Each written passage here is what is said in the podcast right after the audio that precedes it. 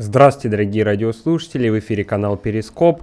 Передачу для вас ведет шеф-редактор канала Перископ Илья Бакатов. В гостях у нас Андрей Игоревич Масолович. Андрей Игоревич, здравствуйте. Здравствуйте. Здравствуйте.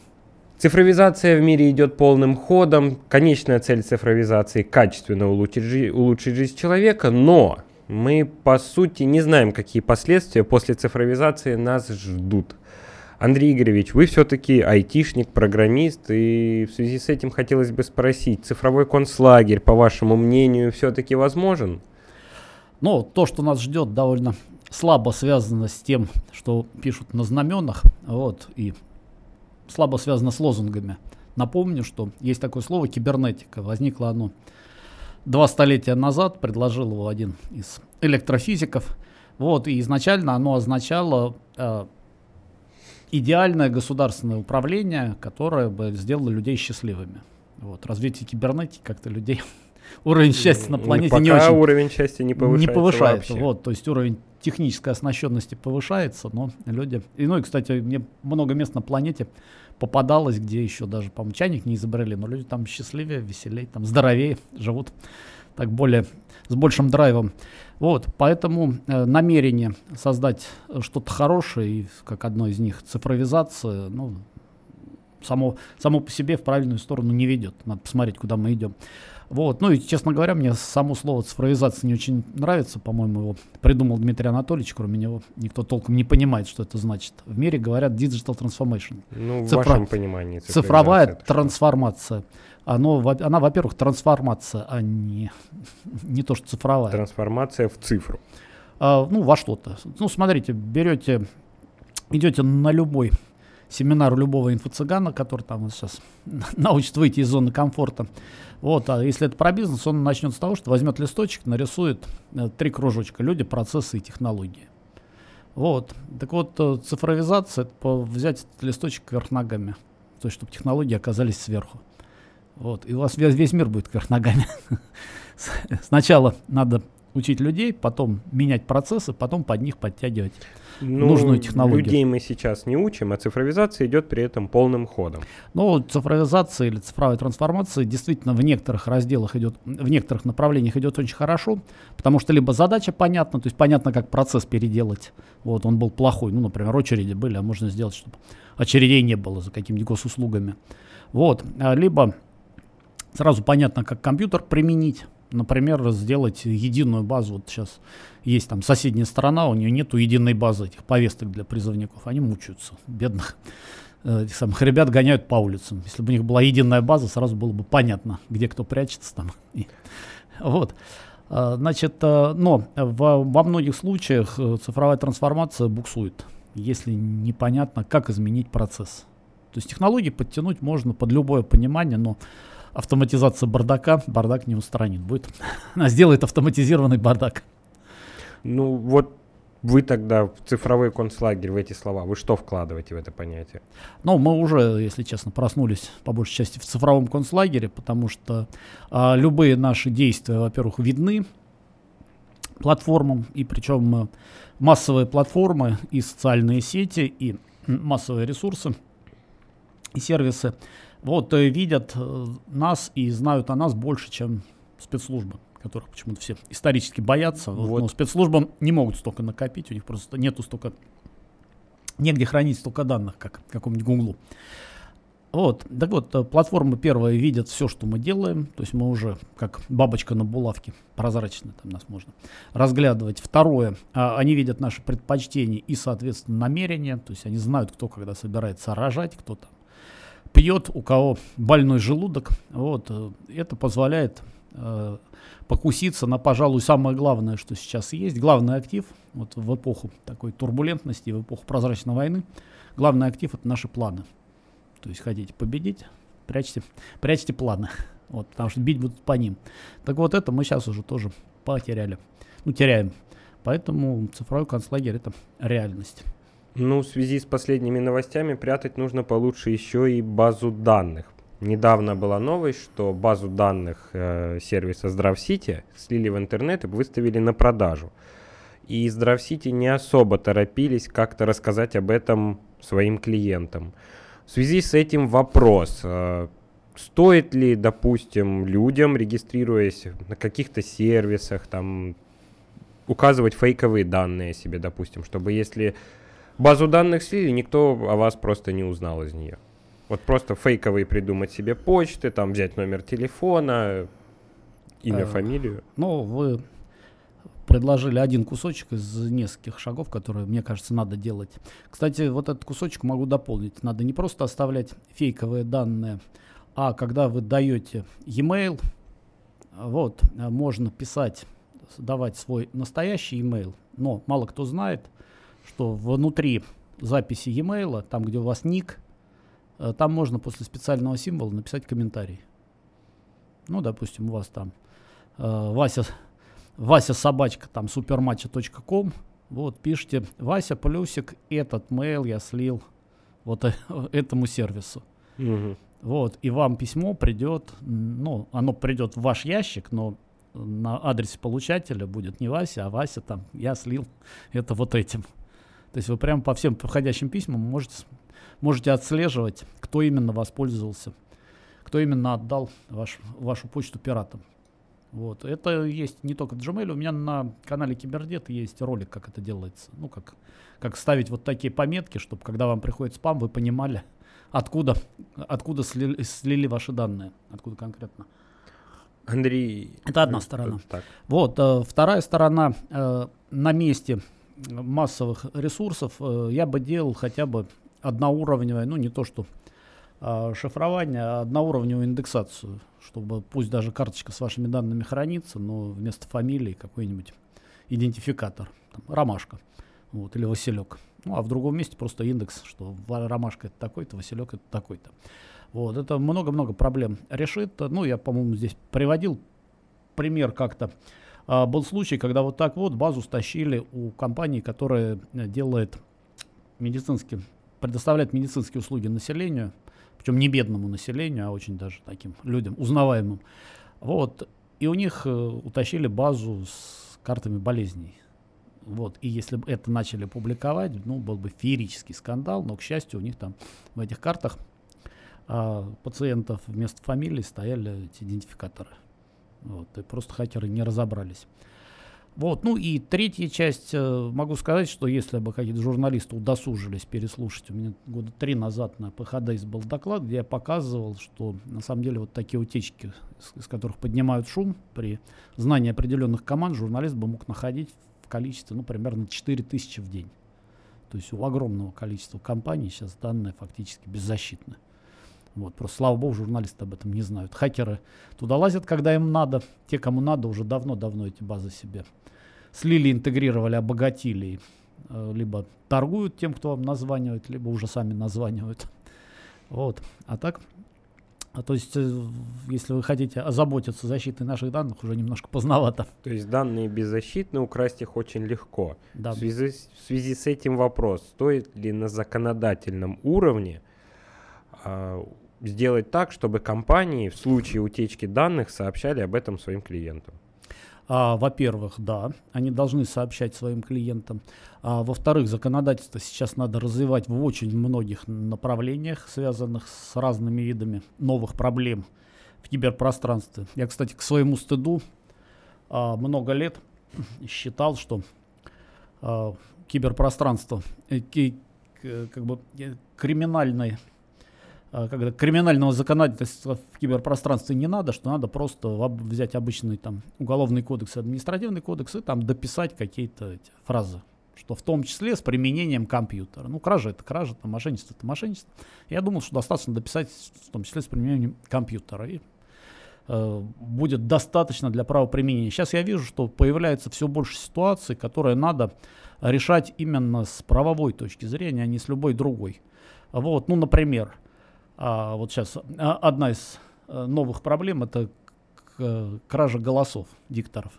Вот можно взять голос диктора, подделать, а если он популярный, соответственно, можно как бы вещать голосом популярного диктора.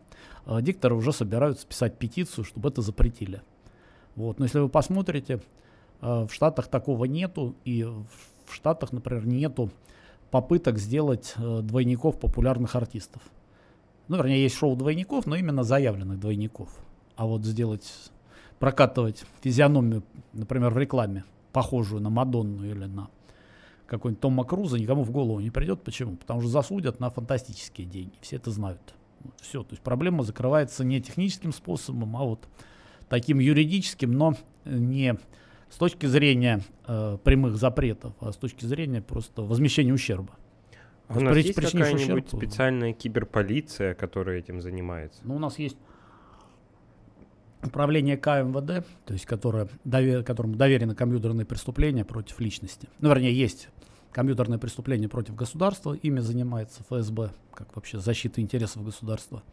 Вот, есть преступление против личности, ими занимаются правоохранители, полиция, но ну, управление К, там есть такое еще БСТМ, Бюро специальных технических мероприятий, которое вот, технически знает, как это все а, оснащать и расследовать. Вот, но, во-первых, они перегружены, во-вторых, у них долгое время был недостаточная квалификация, сейчас она очень быстро растет, и во многих задачах уже они адекватно реагируют. Вот, но они ни в коем случае не будут вылезать с инициативами, им и так работы хватает. То есть кроме тех, кто расследует преступления, нужны еще те, кто бы совершенствовал законодательство, совершенствовал инструментарий для них. В общем, это комплексная работа. Извините, это а процесс. чем они загружены? А, огромное количество мелких э, мошенничеств. То есть меня взломали, я подал меня заявление, и они этим да, занимаются. мне там позвонили, я перевел деньги, там, и так далее, и так далее. И все, что у меня в пароле украли. У вас? Ну, нет, А. я от лица пострадавшего рассказываю. Вот, то есть есть очень много э, заявлений от пострадавших, которые вообще, ну, если честно, не, не хочу это в эфир говорить, но почти безнадежны. То есть если вы пострадали на малую сумму, то есть если это не в особо крупных, то тратить силы на расследование смысла нету. А, Вот. Другое дело, что в таких случаях можно там, объединиться, найти таких же пострадавших, вот, настоять, чтобы дело объединили, чтобы оно стало в особо крупных, ну что это признаки, что работала одна и та же группа, и суммарно там народ нахлобучила на значительные деньги. А как вы считаете, стоит ли все-таки создавать отдельную киберполицию, которая А. будет шить кибердела? Бр- в Штатах пошли таким путем, у них э, 16, ну и в итоге у них сейчас 16 спецслужб. Вот, плюс еще Которые с- занимаются чисто э, которые занимаются разными аспектами, э, э, разными э, аспектами нашей жизни, и штук 5 или 6 из них компьютерных. То есть у них отдельно есть э, Geospatial Intelligence служба геопозиционной разведки, которая занимается там, обработкой э, данных с дронов, там, с, со спутников, нашим позиционированием, то есть где мы находимся, какие сети нас видят. Вот отдельно есть Сайберком, киберкомандование, которое занимается военными аспектами. Вот отдельно есть подразделение ФБР и ФЦРУ, которые расследуют э, околокомпьютерные преступления. Ну и так далее, и так далее. Собственно, вот эти люди и должны нам обеспечить безопасную цифровизацию. я перечисляю тех людей, которые там обеспечивают. Ну, Вот, желательно у нас, бы да, тоже такие у нас э, аналоги таких людей нужно, но могу сказать, что вот э, я просто смотрел, как ФБР расследовало события у Капитолия в январе 2021 года. Вот, э, и оказалось, ну, когда увидели, что они очень как-то легко, внятно и очень квалифицированно доводили до суда, и каждому предъявляли личное участие. Помните, там такая на фотографии каша из голов, то есть тысячи людей влезут к этому Капитолию. Вот каждого приводят в суд, и каждому предъявляют личное дело, как он шел, куда подошел. Вот, почему? Вот, потому что они нагнули, э, во-первых, они нагнули Google, Google им выдал, э, ну и подозреваю Apple тоже. Вот э, на каждого человека, у которого был кармане смартфон, он выдал карту перемещений со скважностью 100 точек в час. То есть вот вы шли, вот здесь вот, подошли к столу, но на стол не залезли. А вот этот залез на стол. Там. Вот этот подошел Ну, к вот сейфу, это а этот... настоящий цифровой концлагерь. э, да, но это у них. У нас так... У нас пока, так нет, пока но так мы к нет. этому идем. Да. Вот. И второе, они нагнули платформы, это всплыло, даже всплыл секретный документ ФБР, ФБРовский, на механизм, который называется Lawful Access, э, этот самый законный доступ. То есть раньше у них отношение с платформами называлось Lawful Interception, легальный перехват. То есть э, платформа э, должна была предоставлять трафик, ну неважно, сотовый оператор или там социальная сеть, Вот. А сумеет его служба расшифровать или не сумеет, это уже ее дело. Вот. Сейчас спецслужба требует, чтобы мы еще и ключи предоставляли. Вот, то есть давать трафик, который гарантированно можно расшифровать. Ну или давать достаточно данных, чтобы определить состав преступной группы. То есть что это за, ну, кто прячется за этим ником, где он находится и так далее. Андрей Игоревич, э, вот еще вопрос э, к вам. Как по-вашему, все вот эти умные устройства, которые по голосу могут выполнять определенные команды, которые им говорит человек, по типу там вот есть у нас Яндекс Алиса, есть какой-то Google помощник, Маруся там еще существует. Вот э, могут ли они за людьми шпионить? Они уже за людьми шпионят, обязательно. То есть все вот эти данные, все, все, что я прошу их а, сфоткать, записать. Не обязательно просить сфоткать. Я опять же в этих стенах рассказывал красивый случай, когда девушка там обнаружила свою фотографию извините, в туалете без штанов, вот, когда она в квартире была одна, и выяснилось, сделанную с пола, от пола. Кто выяснилось, он? что за ней шпионил робот-пылесос, вот, робот-пылесос, когда есть по квартире, он все вокруг фотографирует. Но это какие-то хакеры подсоединились нет, нет, к этому нет, роботу-пылесосу? Это, И он нет, сам это, выложил это в интернет? Нет, это штатная процедура любого робота-пылесоса. Он ездит и все вокруг себя фотографирует, и эти фотографии сливает фирме, чтобы она настраивала его интеллект. Ну, чтобы угу. она улучшала будущий алгоритм, а где-то в пользовательской лицензии а стоит галочка, фирме... что вы это разрешаете. А в этой фирме кто-то фотографию украл? Нет, э, как фирма, фирма сказала, что она вообще ни при чем, она эти фотографии даже не видит, она их передает в другую фирму, которая их обрабатывает. Вот, когда пришли в другую фирму, которая их обрабатывает, сказали, как так получилось, они говорят, у нас утечки быть не может, потому что, во-первых, фотографий 2 миллиона, мы в них просто не разобрались, во-вторых, мы их тоже не видим, мы их отдаем студентам, которые их вручную настраивают ну, волонтером. То есть какого-то студента увидел эту фотографию, ему показалось по приколу. Вот он девушке, вот он несчастную девушку сделал знаменитой. А вы лично, как специалист по кибербезопасности, пользуетесь умными устройствами дома? А, я их э, просто не стал бы называть умными, даже Алису. вот. Нет, Алиса у нас одно время стояла, пока мы ее не приговорили, потому что она не вовремя просыпалась и начинала там что-то советовать. Вот, сейчас мы ее отк- отключили от питания. Вот, от пылесоса отказались, но не потому, что он фоткает, а просто э, это, качество не очень нравилось, как он справляется. А, вот, то есть я на самом деле не против э, умных устройств, потому что гаджет у вас в кармане шпион, шпионит, поверьте, ничуть не меньше. А если он лежит у меня на комоде, мне шепотом разговаривать? А, даже ваш шепот он, пожалуй, услышит. Вот, но э, понимаете, даже когда он лежит на комоде, а, он в частности видит список Wi-Fi вашей соседней квартиры. Ну что, сейчас вот этот телефон видит вот эти Wi-Fi. Соответственно, он спалит вашу подругу, если она тоже отложит телефон, у вас будут лежать два телефона, они будут видеть один и тот же список Wi-Fi. Соответственно, платформа, ну, Facebook, например, точно так делает, запишет, что вот эти эти дружат, но вроде вида не подают. То есть друг у друга там не в друзьях, но у них периодически одинаковый список Wi-Fi. Значит, они периодически находятся вместе. Андрей Игоревич, вот вы все это рассказываете, и вопрос возникает, нам в эту цифровизацию вообще стоит идти? То появится какой-нибудь Илон Маск, который в один момент все скупит, и вот цифровой концлагерь. Но, э, к счастью, таких Илонов Масков все-таки несколько, они между собой конкурируют. Это раз. А второе, то, чего мы боимся, на самом деле гораздо менее страшно, чем мир, в котором бы победили китайцы. Вот, и, э, я сейчас жду десяток. Ну, они более жесткие. Ну, я с ними сталкивался по бизнесу. Во-первых, это более жесткий народ в бизнесе, чем американцы. Вот. Во-вторых, у них очень своеобразное представление об этике, об отношении к старшим, там, об отношении к жизни, об отношении к боли. Вот, то есть это народ с другой, как-то, с другой ментальной основой. Ну, если хотите, это такие э, инопланетяне лайт. Вот, поэтому нас ждет 10 счастливых лет, пока э, китайцы и американцы будут стараться уравновесить или там обезвредить друг друга. Вот остальной мир может пожить. Да, пока кто-то из них пока э, нам пока нет. Нам пока можно будет погулять. Андрей Игоревич, весь мир э, просто взбудоражен э, изобретением, фактически говорят, Илона Маска и компании OpenAI, чат GPT, который может э, уже и спорить с человеком, и писать поэмы, и писать сочинения, и даже дипломы. Как вы считаете, народу стоит вообще сейчас э, брать, скачивать этот чат, открывать в себе новые таланты и выдавать их за свои? И вообще, как нам все-таки уберечь человечество от вот таких вот фейковых э, продвижений вперед? А ну, давайте тогда, давайте тогда чуть-чуть погрузимся в фактуру.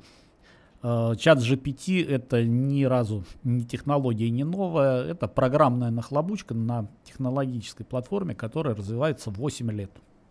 То есть 8 лет назад э, была создана фирма OpenIA, у нее было два инвестора, один финансовый инвестор, второй смысловой. Вторым смысловым инвестором был Илон Маск. Почему 8 лет назад он заявил, что он считает, что главная экзистенциальная угроза для человечества, ну то есть главная угроза существованию человечества – это искусственный интеллект, а не там всякие катастрофы, не ядреная бомба там и ничего другого. Вот, то есть к этому надо относиться серьезно и наговорил хороших слов, что мы сделаем открытый проект, в котором будет а, развиваться искусственный интеллект ради всего хорошего. И 8 лет его развивал. Вот. И там внутри лежит языковая модель, которая ну, примерно раз в тысячу более мощная, чем Алиса. То есть это очень сильное языковое ядро. Вот, два месяца назад, когда на него надели Open, а, этот самый чат GPT, вот, он уже был, просто три месяца назад с ним можно было разговаривать, но для этого нужно было писать запросы программистские, ну, как запрос к базе данных. То есть вот что появилось два ну, месяца ну, назад, быть... это появился вот этот разговорник, да, что его можно спросить на человеческом языке, он, и он ответит на человеческом языке. Сама программа уже давно-давно настроена и много чего умеет. Вот. И это так жутковато. Вот, э, э, это раз. То есть э, опять же, это, это в сторону э, нашей с вами подготовленности. То есть мы не использовали технологию просто потому, что она у, у нее не было небольшого модуля, который ее интеллект превращает в простые фразы и разговаривает с нами простыми понятными фразами. Вот сейчас появился, началась, начался бум, началась революция.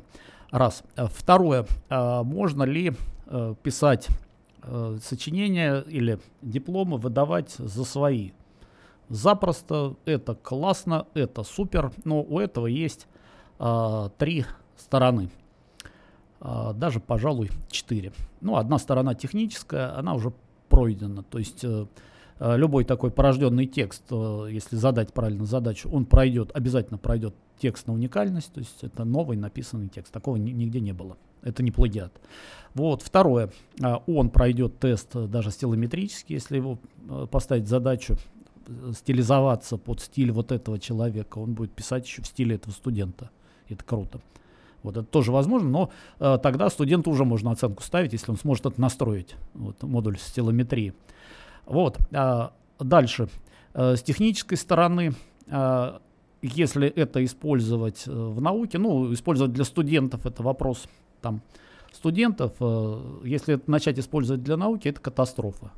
Потому что такого рода инструменты не знают, они оперируют тем, что видят, и они не знают, правда это или нет. Ну, им, их накормили настоящими знаниями или не настоящими.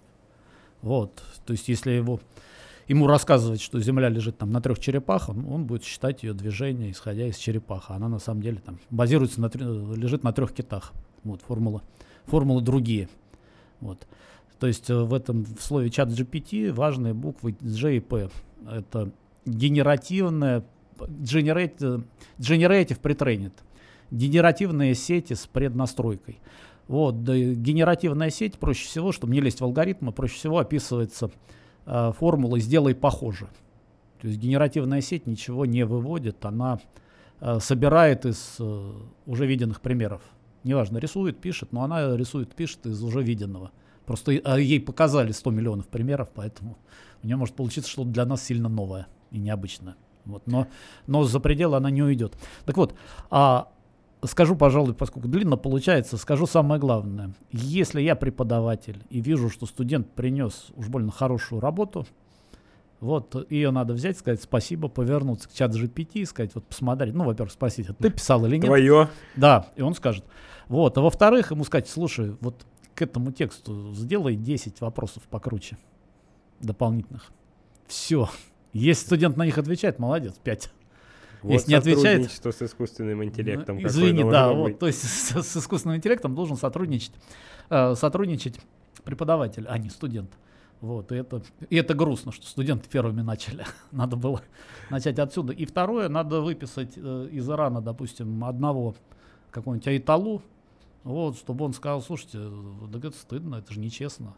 У нас в Иране у этого человека бы будущего не было. Ну так может быть мы возьмем и радикально решим эту проблему. Ну, Спалился, надо, отчислили. А, ну, в, в Иране даже отчислять не надо, если Айтала, ну, соседний какой-нибудь мула скажет, что вот, братья мои, вот это поступает нечестно, все. Ну, Человеку подписал приговор, его никто никуда не возьмет на работу. У да. них своя специфика, а у нас? А что нам мешает вернуть нашу специфику? Эта специфика называется совесть. вот. То есть, если студент попытался обмануть преподавателя, он так быстро эту специфику не вернем. Мы ее 30 лет э, искореняли, и, наверное, ну, мозги, Сейчас, по-моему, мозги перепрограммируются за 8 лет. Так что, за 8 лет? Да, так что спокойно можно вернуть. Надо только вовремя начать. Надо вот сейчас начать. И там через 10 лет у нас все уже будет классно. Вы лично этот чат пробовали? А, на моих глазах его пробовали, причем э, могу сказать, на моих глазах э, получили два красивейших. Ну, вернее, один прямо на моих глазах получили, а второй я прочитал. Вот, значит, очень красивых результатов. А ну, кстати, это самое, у меня одно время в ближайших планах было попробовать. Но я просто немножко знаю, как работают генеративные сети, что такое вот generative. Э, генеративная претренированная сеть. Ну, по другим задачам я с ними сталкивался. Они, кстати, совсем не новые, их давно-давно придумали. Вот. А д- два вопроса. Э, первый. Э, чат GPT попросили написать оду про достоинство Байдена. Вот, как политика и общественного деятеля. Он написал. Вот, его попросили написать оду про Трампа. Вот. Он сказал, я в этом вопросе вижу предвзятость и политическую подоплеку. Я на такие вопросы не отвечаю. Повод задуматься. Что-то не так с этим. Этот интеллект не оттуда пришел. Вот. И второе, кстати, к вашему вопросу про роботов-пылесосов. Его спросили, когда э, искусственный интеллект поработит человечество. Вот. Он сказал, что этические соображения мне не позволяют ответить на этот вопрос. Вот. Его переспросили, а если бы другая нейросеть, самая, там, самая сильная из других нейросетей, без таких ограничений, вот если бы ее спросили, что бы она сказала? Он сказал, она бы ответила, что вам время отведено до 2045 года. Потом подумал и сказал, но э, могут быть обстоятельства, которые заставят этот срок подвинуть. Только не сказал, куда, сюда или туда. Так что ждем. А, Андрей Игоревич, э, итальянский стартап, если я правильно понял, Capable, запустил, запустил собственную коллекцию одежды, которая помогает обманывать камеры, определяющие да. людей. Да, видел эту да, коллекцию, очень классненько. После этого на записях люди, программа определяет людей как там животных, еще что-то. Вообще, как этот механизм работает? Почему а, это даже легально? Очень, э, ну, это скоро сейчас сделают нелегальным, как попытку обмануть. Это будет нелегальная одежда. А? Это будет нелегальная одежда. Ну, если вы замажете, э, попробуете подрисовать что-нибудь на номер машины, у вас права отберут, хотя вы, может быть, просто снежок, снежком э, по нему треснули. Ну, кто-то пульнул. Ну, кто-то, не кто, не я, кто-то пульнул снежком, но пульнул так, что цифра не то, что не читается, а читается как другая. Ну, то есть вы ее исказили. Угу. То есть за замазанный номер вас оштрафуют, а за искаженный номер у вас права отберут. Вот это из той же серии. Вот.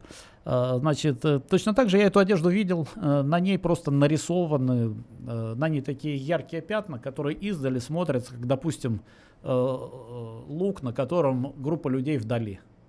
То есть он не видит, что объект вот здесь, ему кажется, что это пустое место, у которого есть задний план, а на заднем плане там люди, животные, что-нибудь еще. Андрей Игоревич, а можно сказать, что это по сути восстание человечества против цифровизации? Вот первые такие шаги. Ну, в, нельзя восставать против процесса, можно э, ну, вернее, неосмысленно восставать против процесса и тем более против техники, там, громить какие-нибудь станки или... Ну, зачем громить? Протестовать. Мы сначала обманываем. вот. А, восставать надо про- против тех, кто э, использует это во зло нам. Ну, вернее, не учитывать наши интересы. То есть самое главное, что сейчас нужно, это э, сделать какую-нибудь цифровую библиотеку, в которой вечерами собираться и выпускать цифровую газету «Искра». Вот, и ждать, пока не появится Или цифровой колокол. дедушка Ленин. Цифровой вот. Ленин. Сначала цифровой колокол, да, вернее, цифрового Маркса там, написать цифровой капитал. То есть сейчас всего вот этого нету. То есть как именно будет фактически никаких кирпичиков для того, чтобы создать вот эту вот теорию э, внутренних механизмов саморазрушения неправильного цифрового мира, вот такой теории нету. То есть Вы явно, готовы? что он строится неправильно. Вы готовы стать цифровым Лениным? Э, Нет, я готов поучаствовать, по крайней мере, в этот кружок послушать про это, почитать цифровую искру тайком, я готов. Андрей Игоревич, давайте немного постепенно будем завершать. Все-таки цифровизация или безопасность? Что первичнее? А, первичнее ни, ни то, ни другое. э, Значит, капитально, ну, смотрите, а, основная, а, основная тема э, мирового развития это капитализм, то есть преобладающий строй. А, основ- одна из основных особенностей капитализма это растущие рынки, то есть капитализм не может жить на остановившемся рынке. Точнее, может, но это до, до предела скучно, это 3-5% годовых, никакой капиталист к этому не готов.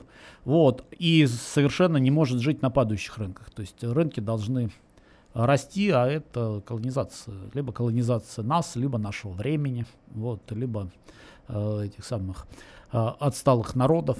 Ну, цифровая, ре- реальная цифровая колонизация. Вот, мне кажется, вот основной процесс, который в мире сейчас запущен, это процесс э, цифровой колонизации. И в этом плане Россия запустила обратный процесс цифровой деколонизации. Ну и как мы его запустили? А, Ну Не вот э, технологии? событий нет, просто а, все, с кем мы общаемся, вот африканские страны реально демонстрируют фантастически долгую историческую память. Они помнят, что в то время, когда еще был колониализм настоящий, а, Россия была, Советский Союз был антимонополией. То есть все остальные высасывали соки из колонии, а Советский Союз их строил, укреплял, развивал и нес цивилизацию. Вот. Мне очень хорошую фразу в Монголии сказали, когда они показывали, что вот это нам корейцы построили, вот это нам китайцы построили, вот это там еще мы с кем-то дружим. Вот. Ну, я в шутку сказал, а что вам, а Советский Союз вам что построил? А, русские вам что построили? Вот, и переводчик совершенно серьезно сказал, а русские нам построили шестой микрорайон и основы цивилизации. Вот.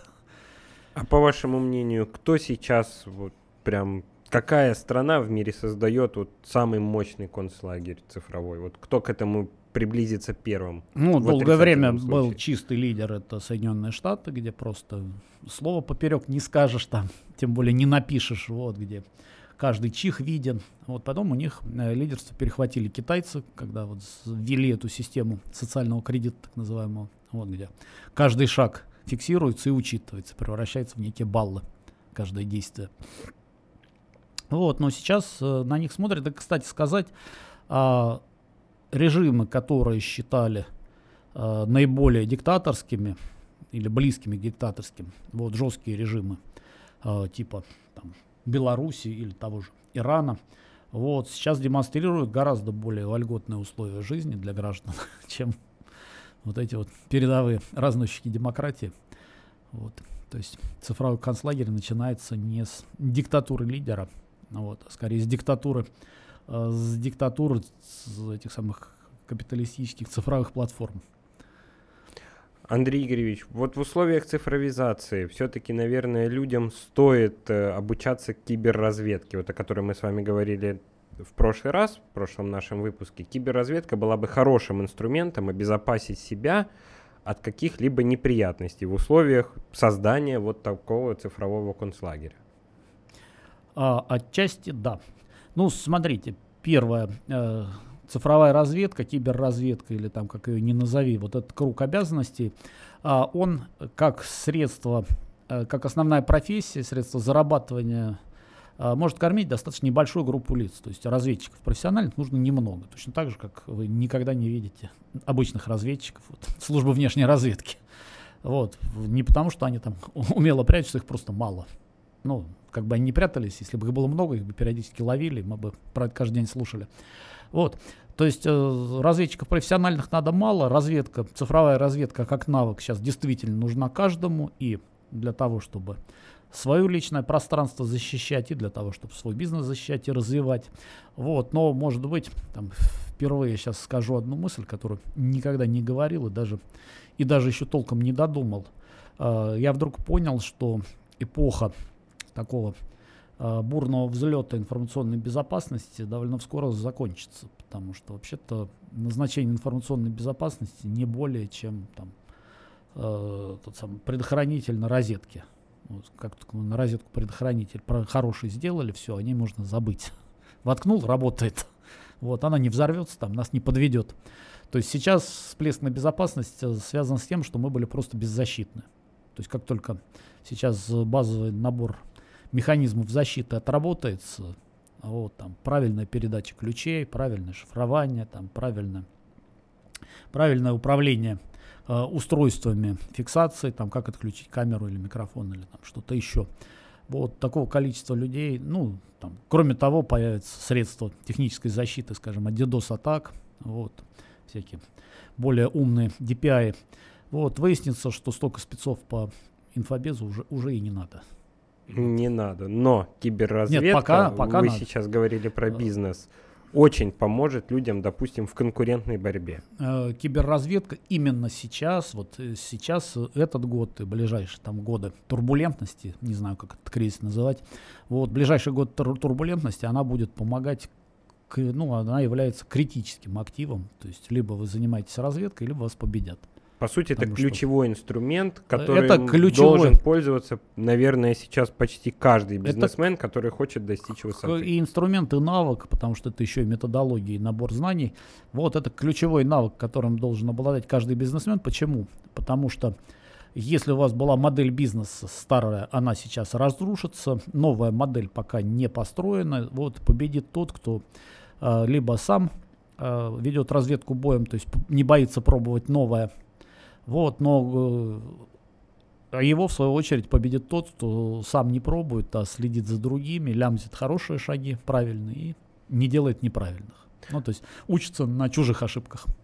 Нас зрители спрашивают э, о том, чему вы учите на своих лекциях и семинарах вот по киберразведке. И можно ли сказать, что вот это им поможет как раз и устоять, вы им там дадите полную информацию для того, чтобы они могли заниматься этим профессионально без каких-либо последствий для себя? Э, Ну, э, слово полную я бы здесь не употреблял. Я им, Полную э, никогда да. невозможно дать. вот, я им дал, могу дать некоторый набор знаний, который совершенно четко им в каждый момент будет показывать, что дальше изучать и куда дальше двигаться. То есть человек начнет сам ориентироваться. Вот. А так сейчас эти семинары идут в четырех связанных, но разных направлениях, одно из которых, вот, собственно, то, о чем вы говорите. То есть первое направление – это э, конкурентная разведка, это набор традиционных безобидных приемов, которые просто экономят время. То есть как, э, если вы что-то ищете в интернете, как на это тратить там не 20 минут, а 2. Вот. То есть как, как увеличить себе время отпуска, отдыха там, и свободного времени. Андрей Игоревич, Вот мне это первое. Нам с вами стоит организовать такой семинар. Ну, будут желающие. Это, это реально так, потому что если у вас как появляется мысль, что вы прожигаете остатки, куда-то уходят остатки молодости, я вам могу подсказать, куда они уходят. У большинства народа они уходят в том, что человек сидит у экрана и что-то ищет. Хотя это найти можно было вот, вот так. И Он именно не- этому вы можете научить Да, это, это наших первое. зрителей. Да, это первое направление. Второе, собственно, ASINT, Open Source Intelligence, разведка по открытым источникам, уже решение там двух десятков задач, которые попадаются в жизни и в бизнесе. Это вот самый такой базовый курс, сейчас очень модный, но меня единственное, что пугает, раньше меня пугало, что я ходил эти слова, употреблял один, а вокруг даже слушателей не было, там лет 15 назад. Сейчас меня пугает, что, ну и просто людей, которые в этом разбирались, вообще не было. Вот сейчас меня пугает, что людей, которые в этом разбирались, по-прежнему очень немного. А вот тех, кто такие семинары организовывает, наоборот, стало много-много, и все об этом что-то заговорили. Но Вот. те люди, которые в этом разбираются, стали куда успешнее. А, ну, по жизни это реально помогает. И г- самое главное, в, это самое, э, вносит гармонию в душу. То есть, когда понимаешь, что происходит, понимаешь, что сейчас будет, понимаешь, что тебе делать, тебя это устраивает. Вот. Вот. Так вот, э, третий набор курсов это курсы к- конкурентная разведка и информационная безопасность, то есть как охотиться за данными, если они защищены. Ну, то есть уже с некими хакерскими, около хакерскими приемами, когда данные надо добывать и уже не до хорошего. Вот. И четвертое направление отдельное, но тоже сейчас очень такое растущее, это информационное противоборство. Сейчас волей-неволей каждый в эту поляну наступил. Ну, по крайней мере, как объект атак всяких бесчисленных цепсот. То есть каждому хоть кто-нибудь дозвонил, хоть кто-нибудь там пытался Ну, да, заразить Без устройство. конца это делают. Да, вот что в этом случае делать, как, как не вестись, вот, как их побеждать тоже. Вот, но видите, это разные направления, но они все полезны. Андрей Игоревич, большое спасибо. Беседа была максимально и, э, наполнена новой информацией. Вы смотрели передачу «Кибербезопасность» с Андреем Игоревичем Масоловичем. Подписывайтесь на канал Перископ. Андрей Игоревич, еще раз спасибо. Мы пойдем организовывать встречу. Следите за новостями. До свидания. До свидания.